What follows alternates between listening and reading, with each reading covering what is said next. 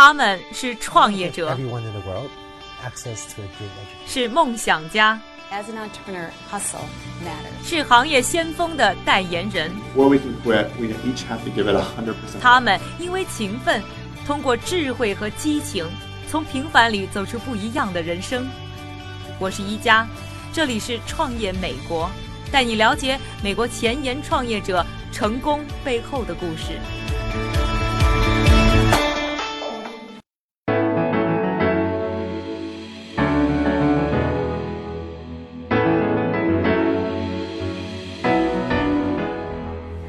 欢迎收听《创业美国》，我是一加。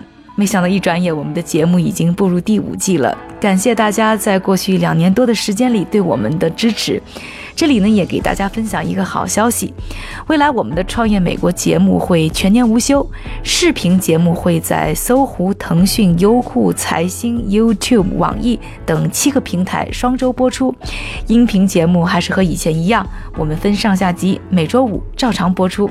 未来的节目和过去一样，我们还会紧紧地跟随美国创投圈的步伐，讲述关于生物科技、消费升级、太空探索等等有意思的话题，并和你一起分享科技天才、创业狂人、亿万富翁和草根们的动人创业故事。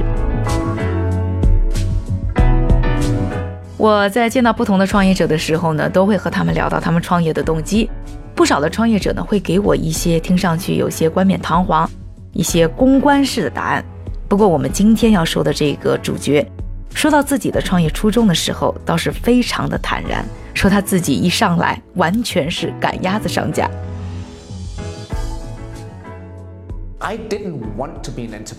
我从来没有想过成为一名创业者。甚至还刻意不让自己成为一个创业者，因为我的父亲、兄弟、叔叔等等都在经营自己的生意。我当然见过我父亲加班到晚上十点才回到家，所以我当时只是想完成我的计算机技术专业，然后给 IBM 工作，每天能够四点钟回到家，享受着典型北欧人的生活就很满足了。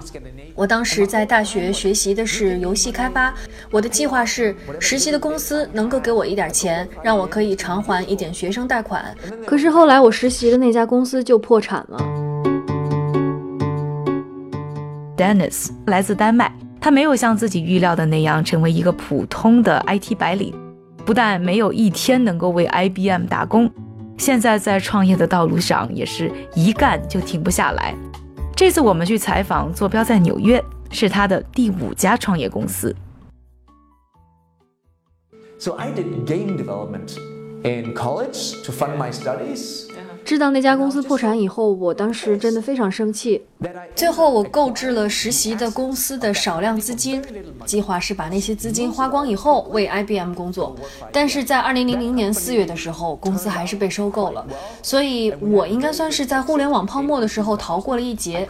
后来我自己的公司赚了点钱，最后我觉得这家公司是时候告一段落了，继续我其他的事业。后来建立了四家公司，中间有一家失败了，不过没关系，失败是成功之母嘛。那么在那三家成功的公司基础上，我现在是继续做我的第五次创业。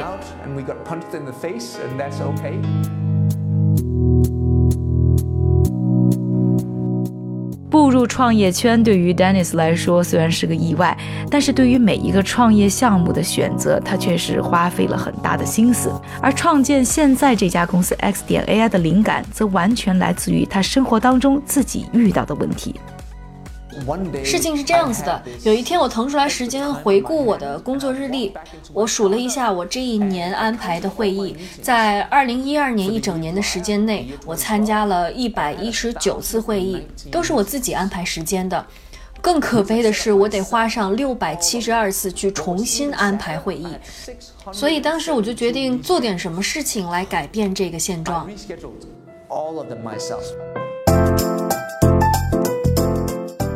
X 点 AI 的工作原理非常的简单，用户呢只要交给他进入自己电子日历的权限，他就可以帮用户通过电邮的方式和用户的朋友或者客户约定见面的时间和地点。现在 X 点 AI 呢有两个小人物，一个叫做 Amy，一个叫做 Andrew，他们可以百分百的帮助客户打理这些和对方预约时间地点的邮件。邮件当中，如果呢对方出现各种各样的状况，在时间和地点的问题上出现分歧的时候，Amy 和 Andrew 也会像我们平常一样替对方找出可能的解决方案。说话的语气呢，也和我们聊天一样，非常的自然，让对方感觉其实跟自己通邮件的并不是机器人，而是一个真实的人。我和 Dennis 做的第一次采访呢，就是由他的 Andrew 和我的 Amy 促成的。我和 Dennis 呢，全程没有直接交换过邮件。另外一个很有意思的就是这两个小助手呢，他们的名字呢就是 Amy Ingram 和 Andrew Ingram，把他们的名字的缩写放在一起，你就会发现。拼出了一个词 AI 人工智能，人工智能呢可是今年创投圈、科技圈非常火的一个概念。到底为什么在这样一个节点它会突然爆发？我们来听一听来自于三十七 Angel 的创始人、哥伦比亚大学商学院的副院长 Angela Lee 的解释。AI or machine learning is an 人工智能和机器学习几乎在每个商业演讲上都会提及。那么为什么他们会这么火呢？现在大家都在讨论人工智能，这就意味着人工智能在业内已经变得更加实用，已经真正关系到减轻成本以及增加收入的问题。大家都在说亚马逊是如何降低运作成本，如何降低仓储费用的。其实他们也是运用了人工智能的技术，因为现在人工智能技术变得更加聪明，应用程序的实用性也变得更强。你想象一下，食品公司以及库存公司空间相对来说比较垂直，那就可以运用人工智能来降低成本。如果我是股票分析师。想要了解食品配送公司的未来，我大概需要读十八篇不同的通讯文章和浏览不同的网站。但是人工智能会给我每日推送，说这些是有关食物配送领域你必须要了解的内容，这会增加不少价值，也为我节省了很多时间。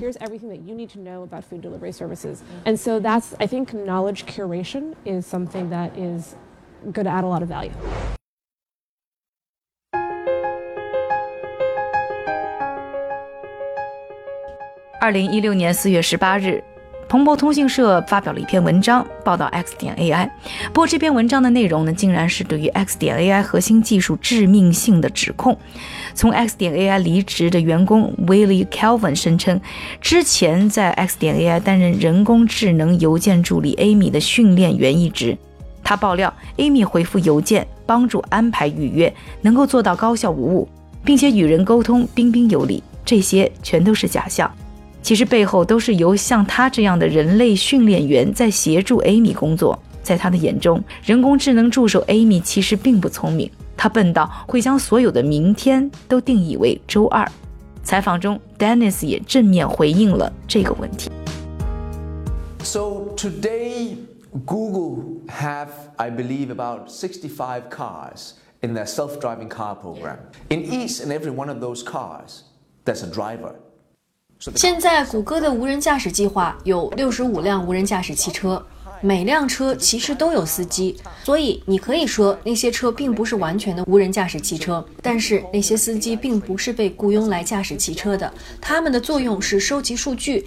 你可以称他们为人工智能训练员，他的职责就是负责训练机器。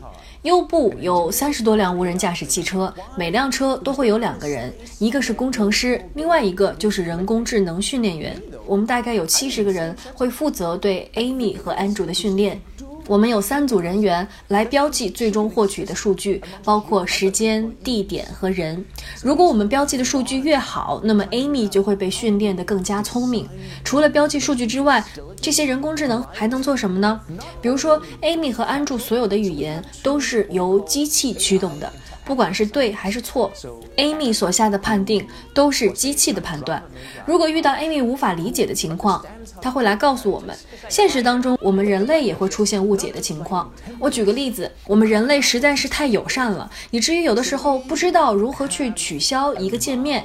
大多数人在取消会议的时候都会说：“嘿，Dennis，很抱歉，我今天来不了了，我们下次约出来喝咖啡吧。”那么他的言下之意是说什么呢？他是说我们重新再安排会议吗？还是待会儿去喝咖啡？其实都不是，他只是在友善的跟你说我们不能见面了。但我不讨厌你，我只是不见面而已。那么 Amy 就需要搞明白，喝咖啡只是人类的借口。这就是为什么我们需要去标记数据，让人工智能搞明白什么是取消会议，什么是重新安排会议？我们需要人类去辨别，然后标记各种数据，以此达到训练的成效。让 Amy 人性化是非常重要的，至少我认为是如此。所以，我们有人工智能互动设计师安娜，是哈佛大学戏剧专业毕业生，她知道如何去设定一个好的角色，就像一个作家一样，她不只是在写一个模板，而是为我们的产品、为我们的人工智能设定一些人类该有的行为和回应。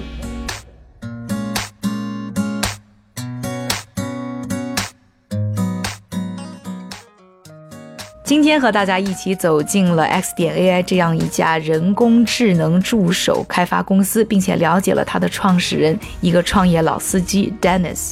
而关于人工智能在道德问题上是不是存在一些隐患，像 X 点 AI 这样的智能人工助手是否会挑战我们人类的工作？更多内容欢迎在微博、微信上搜索“创业美国”，关注我们。想要收看视频内容，欢迎在优酷、腾讯、财新、网易、乐视和 YouTube 上任意频道搜索观看。另外还想广告一下，就是我在喜马拉雅上呢还新开了一档日播节目《石大夫每日必读》，每天和大家分享一个关于财富的有趣故事。感谢您的收听，我是一佳，下期节目我们再见。